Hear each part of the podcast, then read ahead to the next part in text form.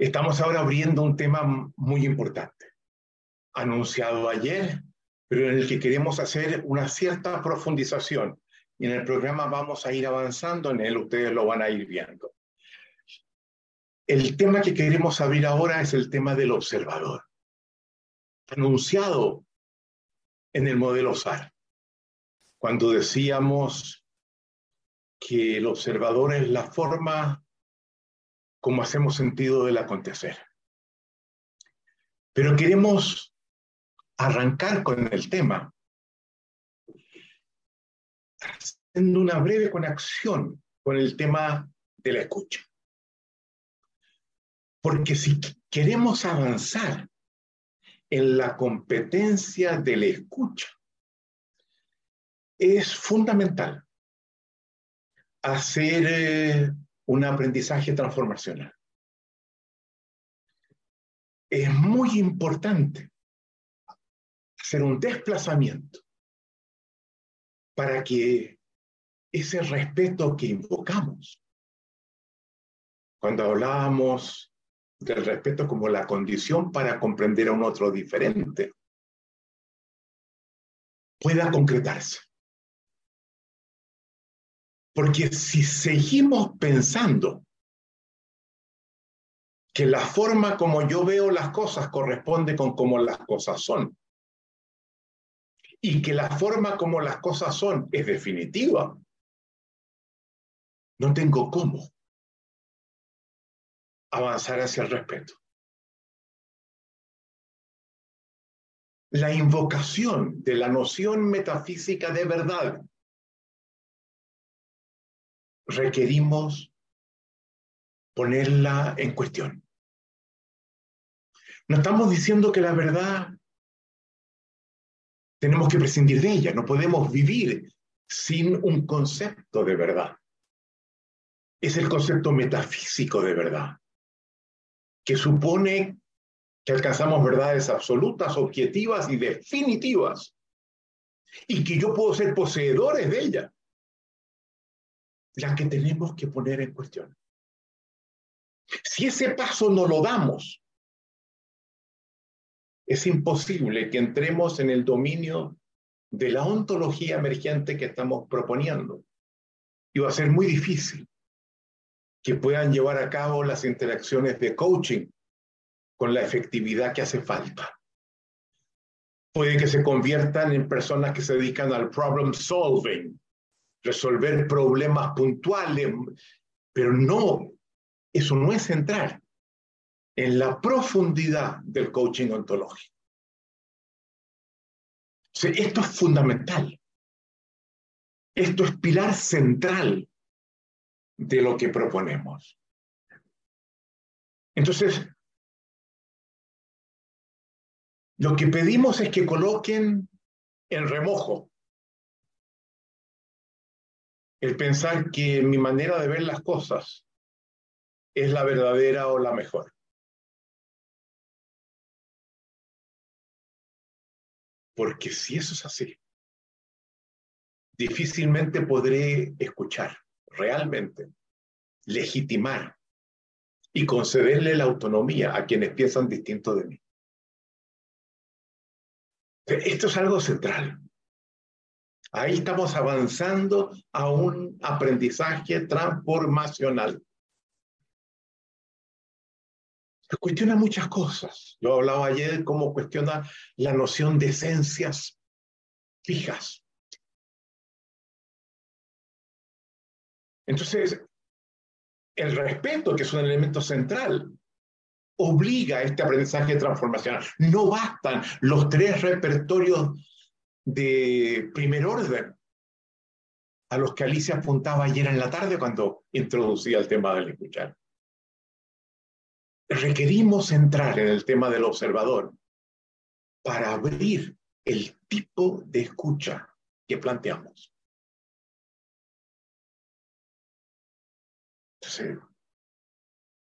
el tema del observador es central. Y queremos partir justamente haciendo un desplazamiento que coloque en jaque el concepto metafísico de verdad. que era uno, ¿se acuerdan ustedes? Una de las premisas de la ontología metafísica era su concepto de verdad, que daba cuenta del ser de las cosas.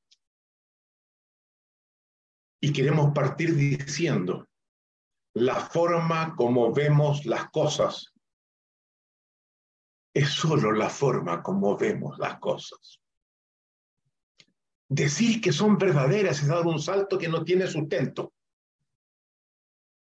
Cada uno tiene una forma de ver las cosas, que tiene ventajas y desventajas, vamos a volver a, a mencionar. Pero nada nos permite decir cómo las cosas son. Y ese es un corte fundamental con la ontología metafísica. Poner en cuestión una noción absoluta, objetiva y definitiva de la verdad. Y yo quiero ahora hacerme de abogado del diablo. Y quiero levantar al menos tres argumentos que se puede decir, ver, espérate, Rafael, me estás pidiendo que haga mucho, porque me cuesta, ¿cómo? Este, he vivido hasta ahora de otra forma. Y si todos pensamos lo mismo, eso no, no demuestra que así son las cosas. No, pues eso es, eso es exactamente un salto mortal que no está autorizado. Solo muestra que pensamos lo mismo, que, que, que, vemos las cosas de la misma forma, que remitimos posiblemente a una cultura de la que todos somos partícipes, que tenemos un consenso, pero por Dios, en la historia, ¿cuántas veces hemos tenido consenso sobre cosas que hemos tenido que descubrir? Que estaban completamente equivocadas. El consenso no le da autoridad a mis interpretaciones para proclamarlas que son verdaderas en el sentido de absolutas, objetivas y definitivas. Segundo argumento. Pero si pensando lo que yo pienso y actuando a partir de aquello, los resultados que obtengo son los que busco. Funciona. It works. ¿No demuestra eso acaso que eso es, es verdadero? No, eso es de nuevo un salto que no está autorizado. Demuestra que esa interpretación es poderosa, claro, sin duda, pero no que es verdadera. Porque nada quite que con otra interpretación muy distinta pueda eso y quizás mucho más. Otras cosas que esto me lo opacaba que funcione no valida, no me lleva a un concepto metafísico de verdad.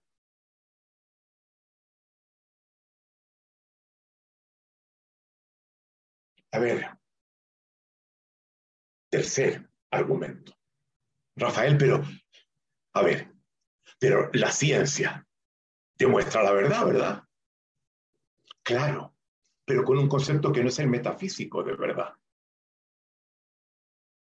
Y eso es muy importante entenderlo. Porque si bien la ciencia le confiere carácter de verdad, siguiendo ciertas metodologías para llegar a ciertas conclusiones y a partir de estándares definidos por una comunidad de científicos. No hay otro lugar más claro de que esa verdad a la que la ciencia llega son solo verdaderas hasta que se demuestra lo contrario. No son verdades absolutas. La ciencia es el testimonio más claro de cómo las verdades que proclamamos van cambiando, van modificándose, van poniéndose en cuestión a sí mismas. Es muy importante para entrar en el tema del observador. Poner en cuestión, poner en remojo el concepto metafísico de la verdad a partir del cual tantas veces operamos. Y lo que queremos decir ahora, a partir de eso, es que la forma como vemos las cosas habla del tipo de observador que somos. Eso sí, habla de cómo hacemos sentido de los distintos aconteceres de la vida. Y nos lleva a algo que es central, que somos siempre observadores distintos, algunos más parecidos a otros, otros muy distintos de otros. Somos observadores diferentes. Cada observador observa ciertas cosas, pero no observa otras. Muy importante. Cada observador posee fortalezas, pero también debilidades. Ilumina aspectos de la realidad de una cierta manera y oscurece otros. todo observador entre los seres humanos tiene límites. Y esto es central. Porque como lo dijimos ayer, lo dijo Alice, lo reitero ahora, solo podemos intervenir, actuar con cierta efectividad en un mundo que somos capaces de observar. Y eso plantea dos preguntas. Una que la vamos a hacer cargo de ella enseguida. Si somos distintos, ¿dónde reside la diferencia? Y luego, ¿cómo podemos devenir observadores más poderosos? a partir del observador que hoy soy? ¿Cómo puedo mejorar, desarrollar, hacer crecer el tipo de observador que soy?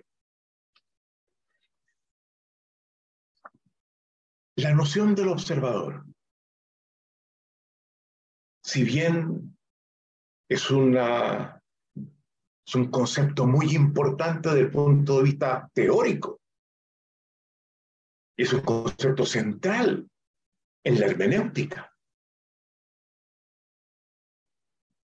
Su mayor importancia no está en el dominio de la teoría, sino en el dominio de la ética. Porque establece modalidades de convivencia, de coordinación de acciones, de trabajo conjunto distintas. ¿Y por qué? Porque a partir de la noción del observador,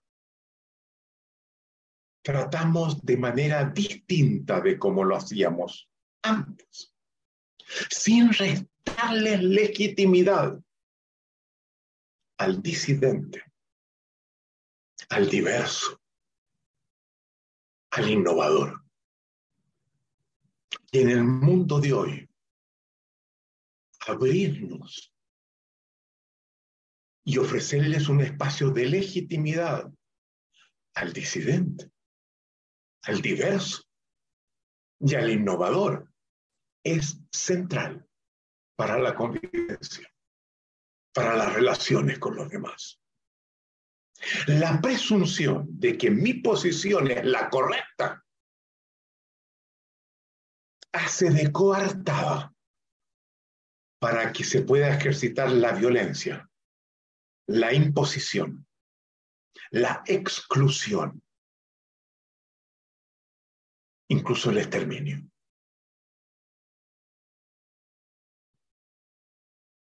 Y la forma para evitarlo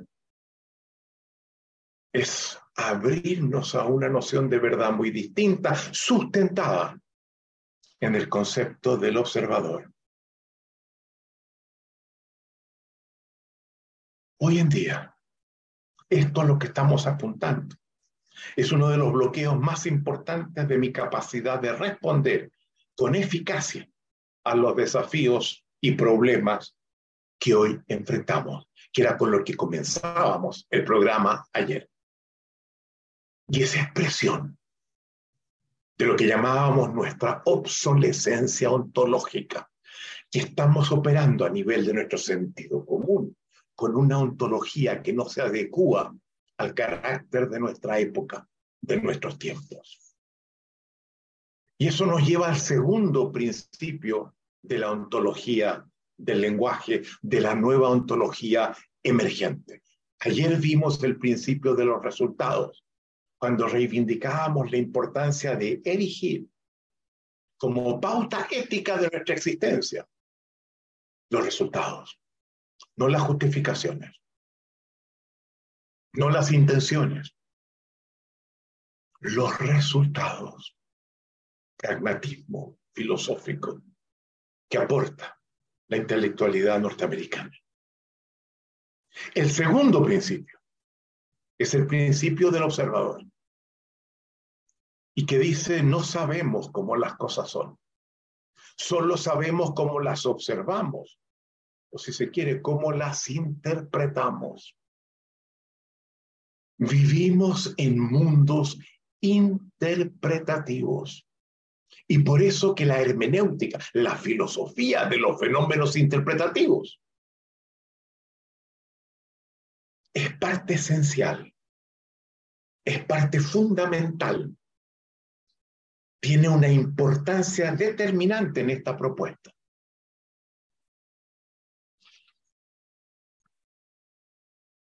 Si somos observadores diferentes, cabe entonces preguntarse, ¿qué produce la diferencia?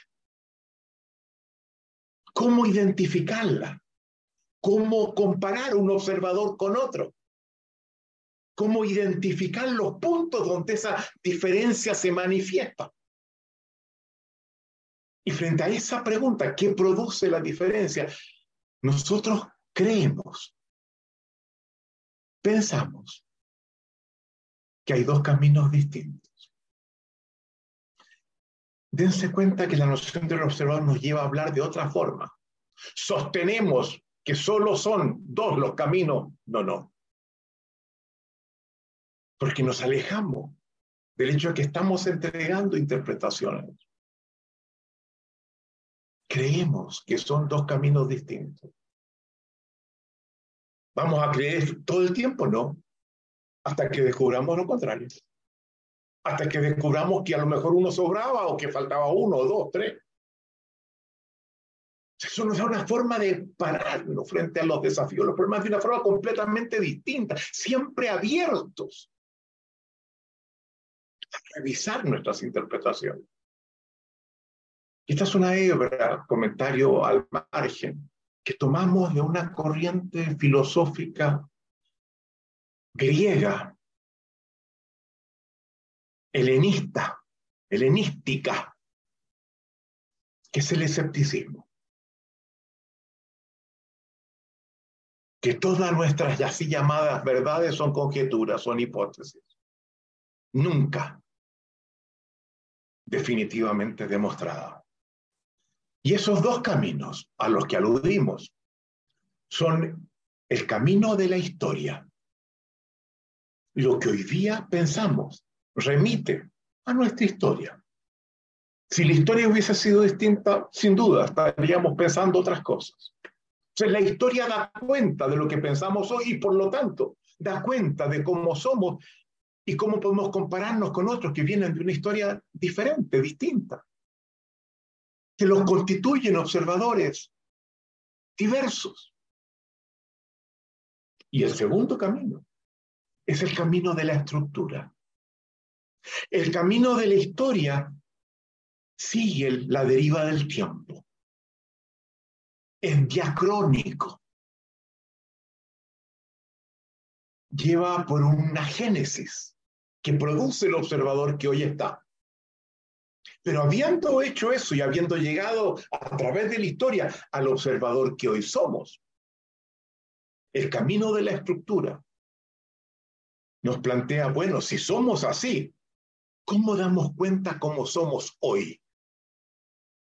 Olvidémonos de la historia. Historia nos produjo como somos en cuanto a observadores.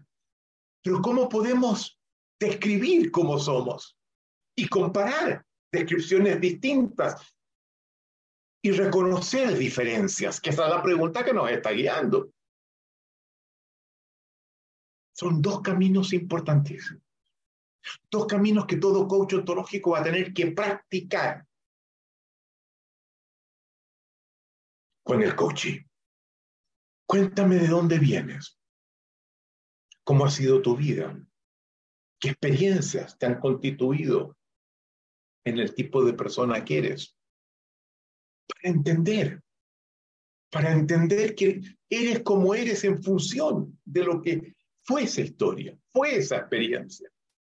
Y ayudarme a legitimarte, porque es muy posible que si yo hubiese tenido esa experiencia sería como tú eres.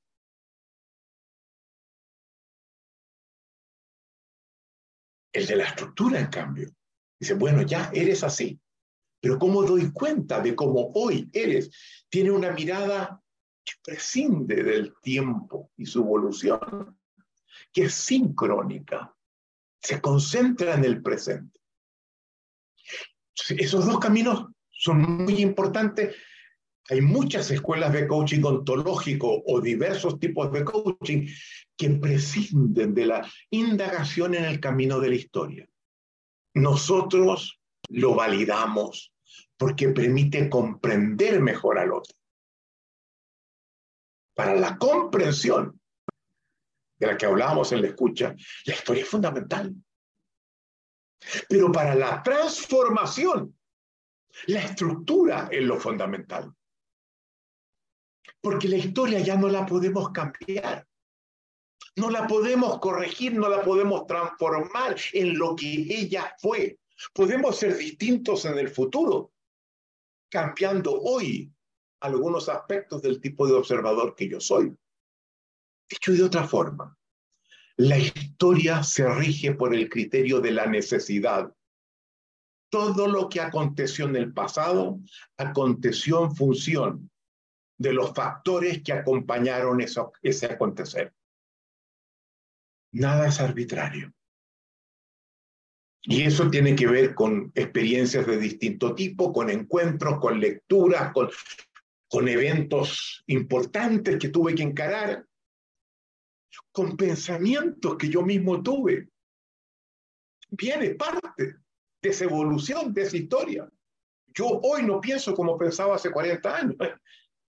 Ni saben cómo, cómo yo era hace 40 años. Radicalmente distinto de cómo fui. Pero esa historia me cambió.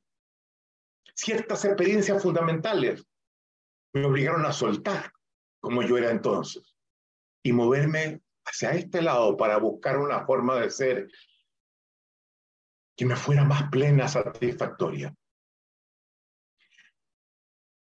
En la estructura, sin embargo, cuando logramos identificar cómo está constituido el observador hoy, hoy día, y damos cuenta de distintos elementos que están presentes hoy en el observador que somos. Al yo identificar los componentes de ese observador, puedo cambiarlos, puedo corregirlos, puedo criticarlos, puedo evaluarlos, puedo transformarme y puedo llegar a ser un observador no solamente distinto, sino mucho más poderoso que el que yo era. Y de esto se trata el coaching ontológico. Y es ontológico porque busca tocar con aprendizaje de segundo orden, el observador que somos. Y muchas veces producir aprendizajes transformacionales de alta significación que nos conducen a ser de una manera radicalmente distinta de como antes habíamos sido.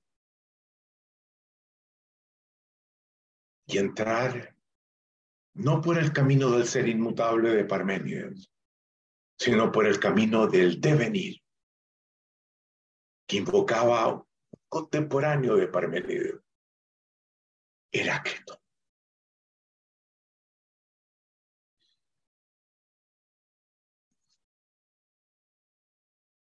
Examinemos entonces porque la historia depende de las condiciones particulares que cada uno vivió. Y es muy, muy difícil del todo indicar caminos uniformes. Pero a nivel de la estructura,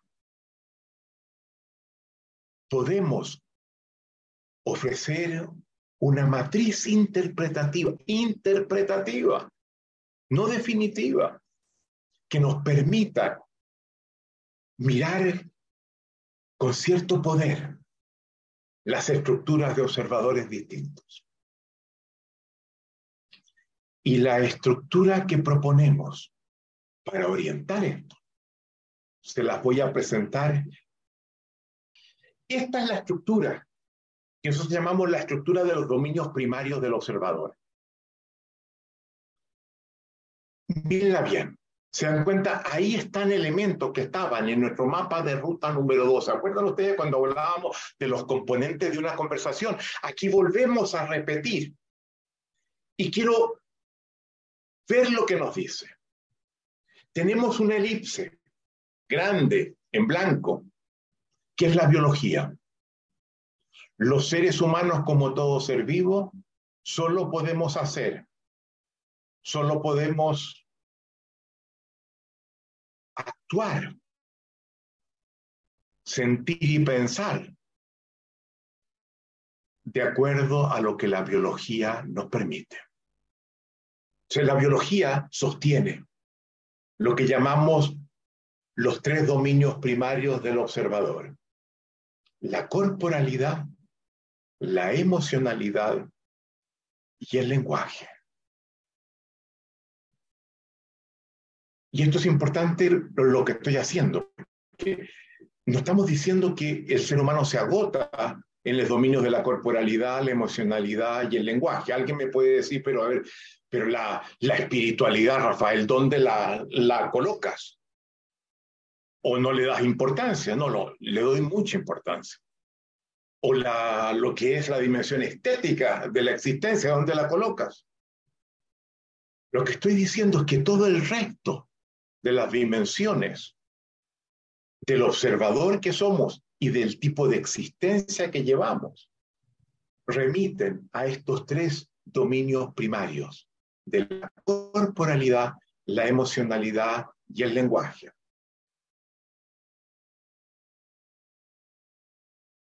Por ejemplo, la espiritualidad para ser seres espirituales requerimos tener lenguaje, hacer interpretaciones y conectar esas interpretaciones con nuestra emocionalidad. Remite a estos dominios primarios. Son dominios derivados de estos tres dominios privados. Estos son los que sostenemos, que creemos que son suficientes para manejar las mejores interpretaciones que tenemos a la mano. ¿Son definitivos? De ninguna forma, son interpretaciones y pueden ser mejoradas. Y los vamos a usar hasta que no veamos otro mejor. Un alcance. Vemos dos espacios que remiten al cuerpo, la biología y la corporalidad, ¿verdad? Las dos remiten al cuerpo, pero son dos miradas distintas del cuerpo. La mirada de la biología toma el cuerpo como una totalidad y se concentra en mirar sus componentes, ver cómo interaccionan entre sí, qué dinámica de interacciones tienen, qué estructura conforman pero el cuerpo es el todo que examino y a partir de lo cual penetro en sus componentes y en su dinámica de funcionamiento. Eso es la biología, una mirada al cuerpo que entra el propio cuerpo. en la corporalidad, hacemos algo distinto. Situamos el cuerpo en un entorno. Ahora la totalidad es el entorno, ya no es el cuerpo. Y vemos cómo ese cuerpo se posiciona, se relaciona con el resto de los elementos del entorno, cómo se desplaza, qué posturas asume, qué movimientos despliega, qué gestualidades exhibe e incluso cómo respira en ese entorno. Movimientos, posturas, gestualidades y respiraciones son tres elementos que cuando yo veo este cuerpo y un coach tiene que aprender a leer cuerpos, a leer corporalidades, porque esa forma de ser de cada uno da pistas también de cómo somos, del tipo de ser que estamos siendo. Nosotros usamos el verbo ser no como sustantivo de algo inmutable, sino un gerundio. Siempre somos de una determinada manera. No hacemos que el verbo ser se convierta en sustantivo para luego convertirlo en sustancia inmutable. Y la corporalidad nos habla. Si quito la cara, si me ruborizo, si hago cierto tipo de acercamientos o de retiradas, etcétera, comienzo a captar, son señales que un coach ontológico tiene que ser capaz de detectar y por eso es que la corporalidad es tan importante y ustedes van a ver que vamos a traer al programa distintas propuestas de abordaje de la corporalidad. Ayer trabajábamos con Fernanda, ella trae la biodanza, pero vamos a, a traer otras. Los cuatro elementos, los cinco ritmos, en el programa avanzado la bioenergética. Distintos aportes que creemos que son particularmente útiles para devenir buenos observadores del cuerpo en cuanto a expresiones del tipo de ser que estamos siendo. Tres dominios primarios quiero tomar el dominio, de la corporalidad la vamos a abordar en las distintas corrientes y aportes que les he mencionado. No voy a trabajar demasiado a fondo en ella, la menciono que está ahí. La emocionalidad la vamos a comenzar a trabajar este sábado. Capaz que incluso mañana hagamos algo, no sé si está incluido en el, en el esquema, pero vamos a iniciar la emocionalidad en este primer encuentro de cuatro días, tres ahora y otro el próximo sábado. Y vamos a profundizar en la emocionalidad, pero muy a fondo, en el segundo encuentro del programa, en cuatro o cinco meses más. Vamos a, a devenir personas que no están en un analfabetismo emocional, que sabemos distinguir los fenómenos emocionales, su importancia y que sabemos producir transformaciones en él. Pero quiero por ahora concentrarme en el lenguaje. ¿De qué manera el lenguaje contribuye a hacerme el observador que soy? Y para tal efecto, voy a hacer mención a tres fenómenos de lenguaje. Las distinciones, los juicios y las narrativas. Pueden ahora colocar mi, imagen, Alex. Distinciones, juicios y narrativas. Trabajemos lo que llamamos la distinción de la distinción. ¿Qué es una distinción? Son las palabras, son los términos, son los conceptos que el lenguaje utiliza y con los que se desenvuelve.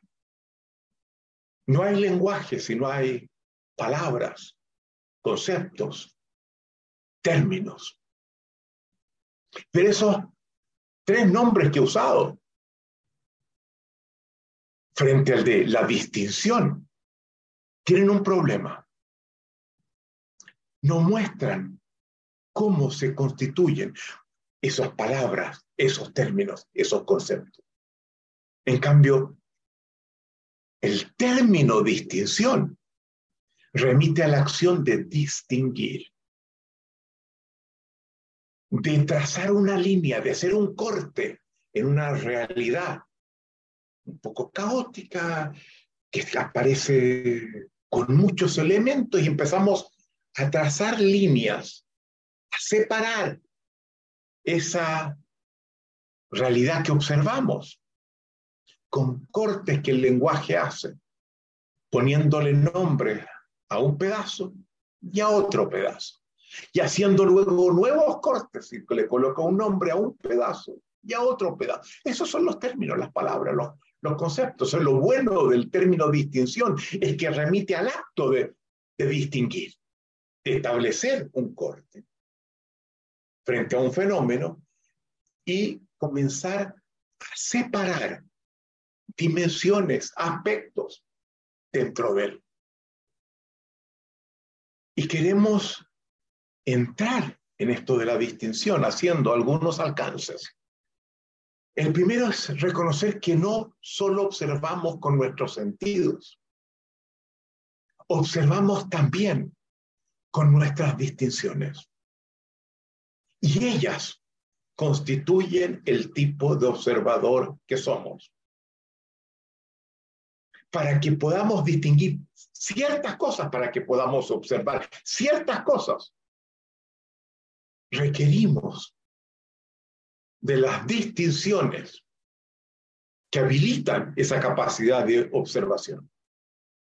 Y las distinciones, como dijimos, resultan de una operación que efectuamos al interior del lenguaje. Corte y nombramos.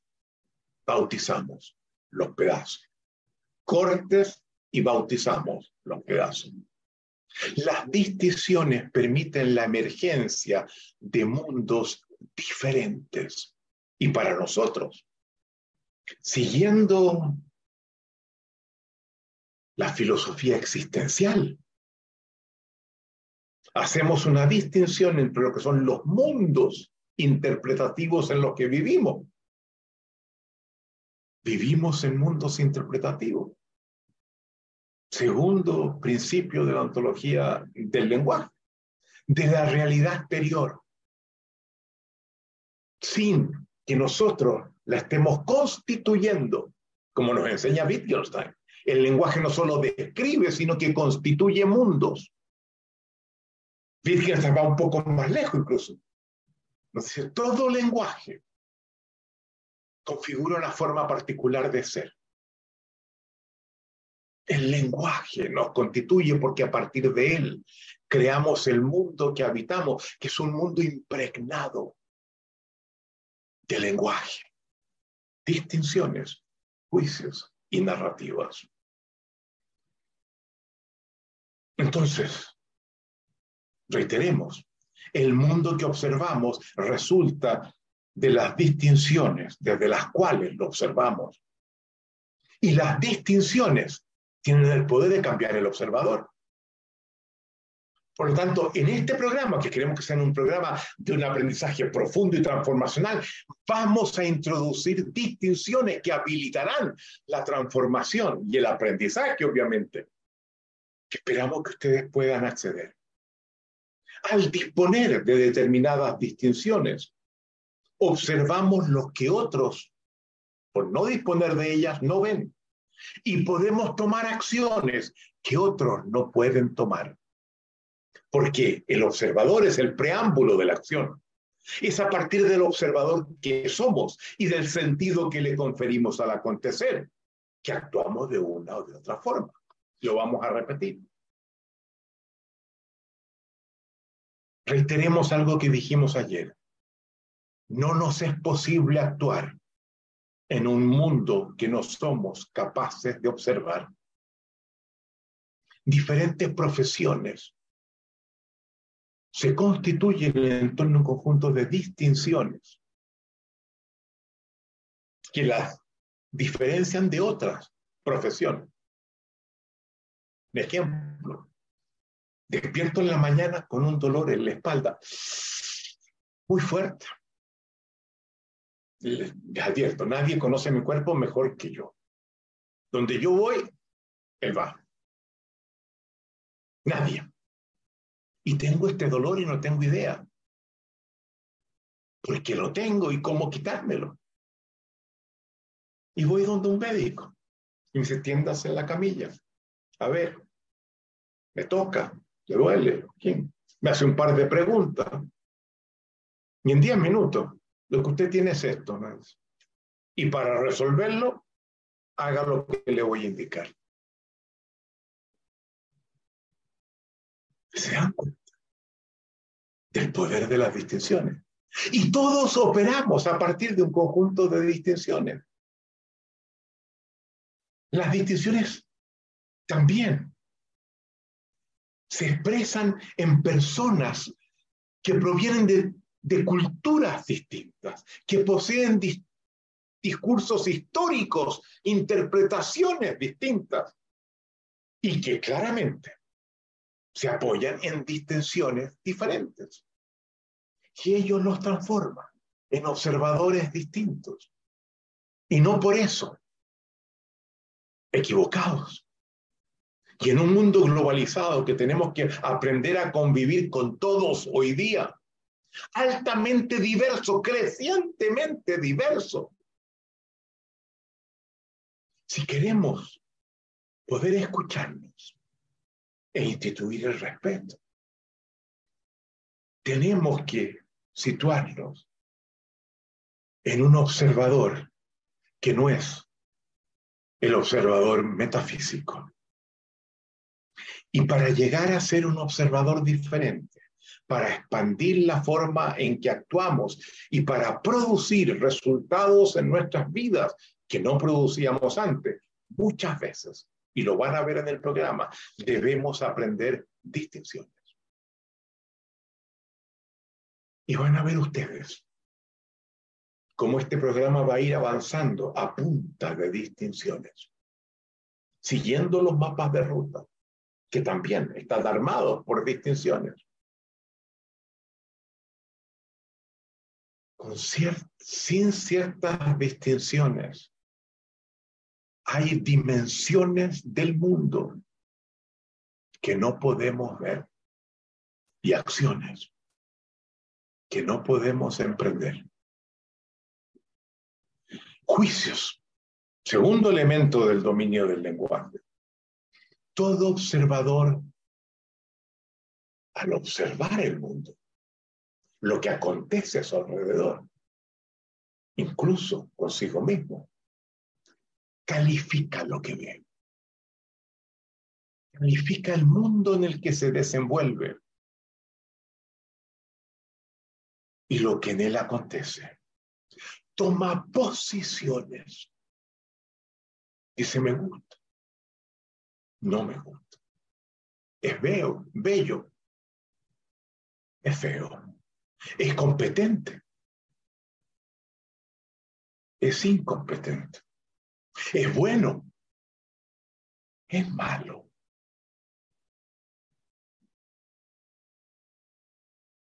Estoy calificando el mundo través de los juicios. No estoy describiéndolo, no estoy dando cuenta del mundo, estoy tomando posiciones y esto lo hace a través de juicios, como lo hará también a través de emociones. Cuando entremos en ellas lo vamos a ver. Cada persona hace juicios diferentes sobre el acontecer. Y de acuerdo a los juicios que esa persona haga, va a actuar de una o de otra manera. Le va a ir de una o de otra manera. Va a sufrir de una o de otra manera. Los juicios son un elemento central.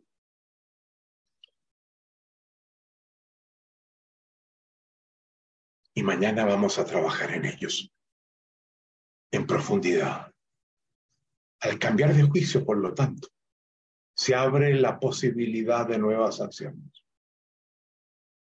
Y comenzamos a darnos cuenta de la importancia que esos juicios tienen al revisar nuestros juicios, al mirar, a observar los juicios que nos constituyen en el observador que somos. Un observador que se observa a sí mismo. Y eso es central en lo que estamos haciendo. Desarrollar esa capacidad de observar el observador que somos a nivel de lenguaje, en sus distinciones, en sus juicios y en sus narrativas. Sobre los juicios vamos a profundizar mañana y vamos a llegar a lugares muy insólitos. Narrativas. ¿Qué son las narrativas? Son los cuentos. Los seres humanos vivimos de cuentos. Nos encanta contar cuentos. Nos encanta escuchar cuentos. Desarrollamos cuentos que articulan interpretaciones sobre cualquier cosa. Desde chico, papá, antes de dormir, cuéntame un cuento. O te cuento lo que me pasó en la escuela. Los cuentos, esos son las narrativas. Y no solo contamos cuentos, porque los cuentos son cosas que simplemente contamos. También creemos en los cuentos que nos contamos, o que algunos cuentan, o no creemos en los juicios que otros cuentan. Por lo tanto, es muy importante trabajar el mundo de las narrativas del tipo de cuentos que nos constituyen, cada uno de ustedes, en su forma de ser, para entenderla, para ver el observador que es y el tipo de ser que constituye y el tipo de acciones que emprende. Usamos precisamente este cuadro de los dominios primarios que nos lleva a lo que estamos viendo ahora. Y hay diferentes tipos de cuentos. Y uno de ellos que es muy importante, el de las explicaciones, que trata de entender cómo eso se produjo. Y muchas veces creemos que las explicaciones apuntan a lo explicado. La explicación de tal cosa y le pertenece a tal cosa. La explicación no remite a los fenómenos que explica. Las explicaciones remiten siempre al observador que las genera. Y tenemos que distinguir los fenómenos de la vida, de la existencia, de las explicaciones que tenemos sobre ella. A veces heredamos explicaciones de cosas que nos contaron cuando éramos chicos, de cosas que leemos en la prensa. Y hoy día, este, este, este, este punto central, miren lo que está pasando en Estados Unidos con todo lo que son las fake news, explicaciones falsas, erradas, completamente mentirosas, los hechos no se adecúan siquiera, no solamente los enjuician en forma distinta, sino que da cuenta de situaciones que no corresponden con el acontecer. El tema del observador es central. Sin la noción, sin la distinción del observador, no hay coaching ontológico. No logramos producir aprendizajes transformacionales. No logramos resolver gran parte de los problemas que hoy día nos aquejan. Tenemos que llevar a cabo una, un trabajo muy a fondo para crecer como tipo de persona que somos y para resolver los problemas que nuestra época nos, nos plantea. Pero el camino de profundizar en el tema del observador con los dominios primarios del observador deja algunas cosas fuera. Y nos damos cuenta que ya lo estamos terminando, podríamos decir varias cosas más, pero en el mismo camino las vamos a decir además.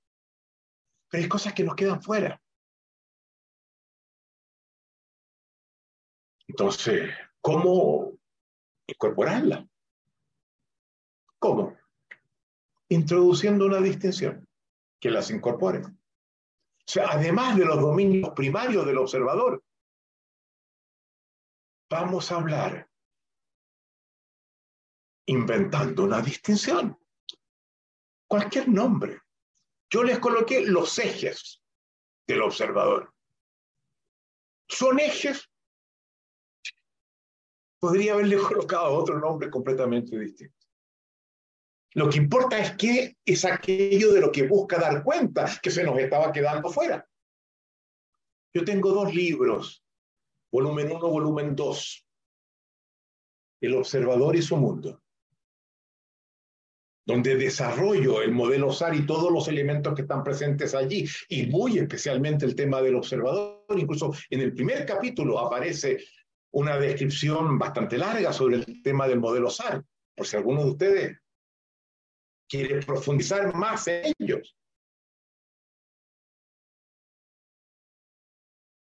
Ahí está. Sobre las narrativas en este programa en el ABC no vamos a hablar mayormente. Las vamos a mencionar. Es la forma de articulación de nuestras interpretaciones, que pueden ser explicaciones, justificaciones.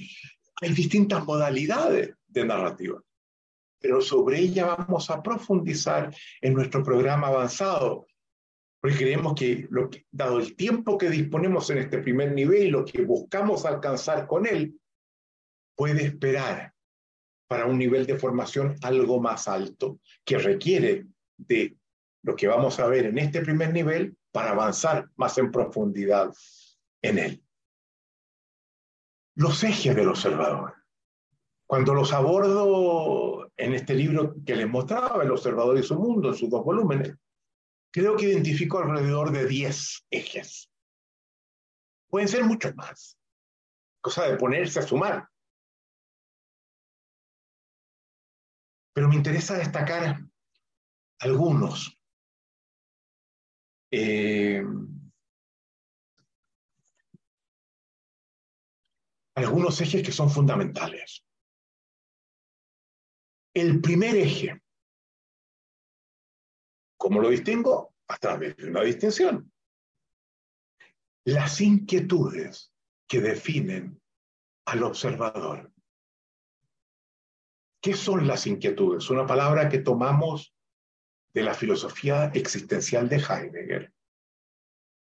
Una traducción del alemán que dice Sorge, que en inglés se dice concern, que podríamos traducir como preocupación, pero no nos gusta, y preferimos hablar de inquietudes. Porque la preocupación suele tener un sesgo hacia la negatividad y las inquietudes. Muestran aspiraciones muchas veces. Muestran otro tipo de cosas. No voy a entrar en, la filosofía de Heidegger.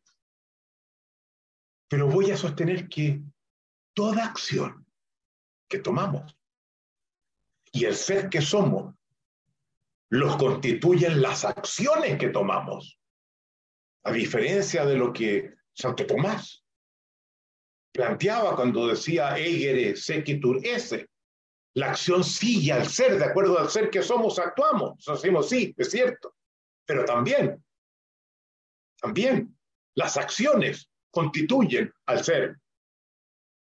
Porque a veces hay acciones nuevas que tomamos que nos transforman. Los dos elementos tienen que pesarse.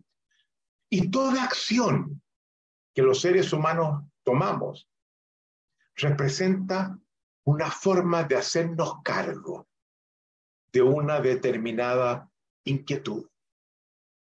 Siempre detrás de una acción hay una inquietud de la cual la acción busca hacerse cargo. Y para un coach ontológico, la pregunta por la inquietud es fundamental.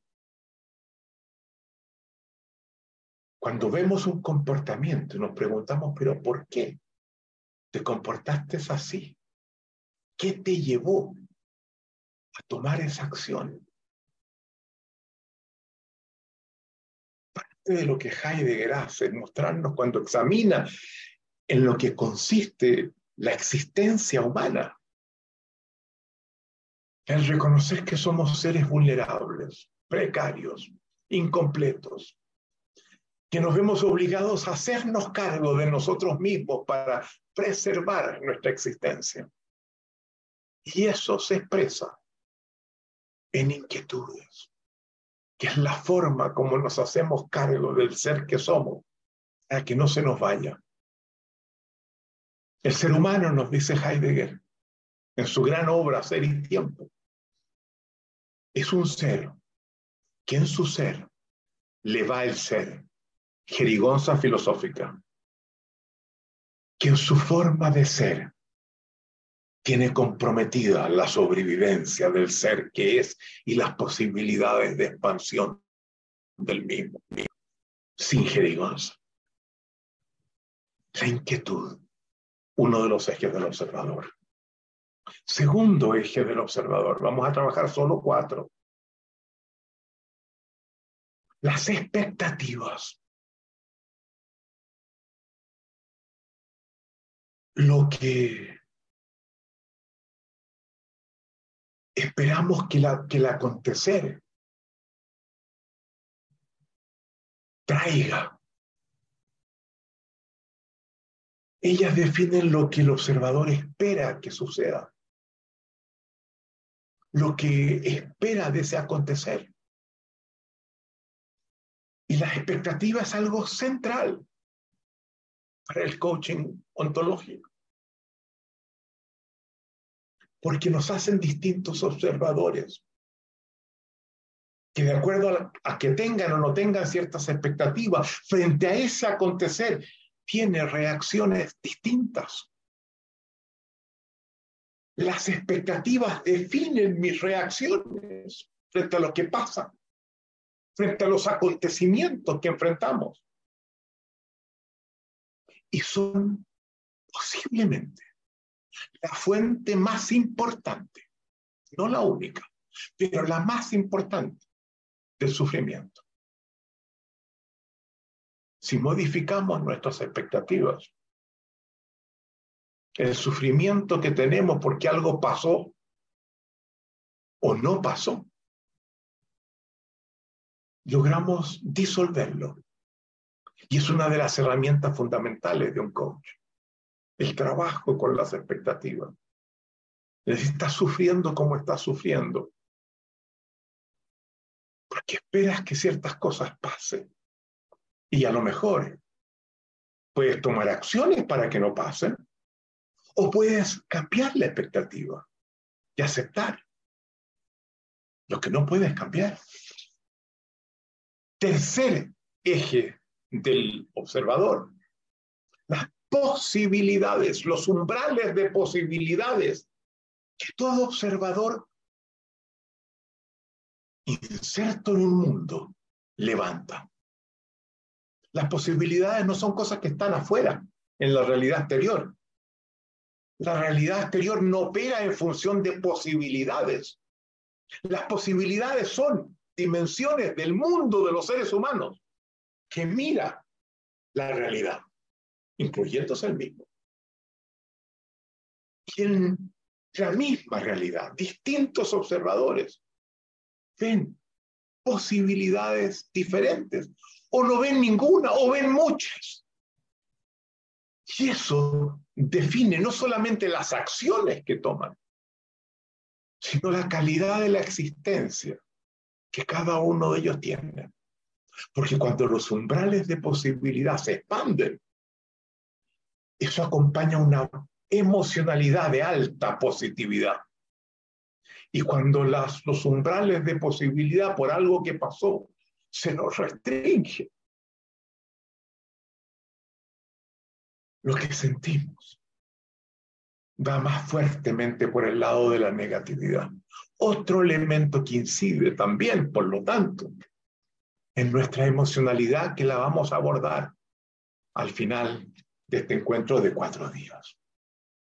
Y parte central de lo que el trabajo del coach hace es identificar esos umbrales de posibilidad, evaluarlos, revisarlos, ver las consecuencias que tiene para ese coach y para ese individuo.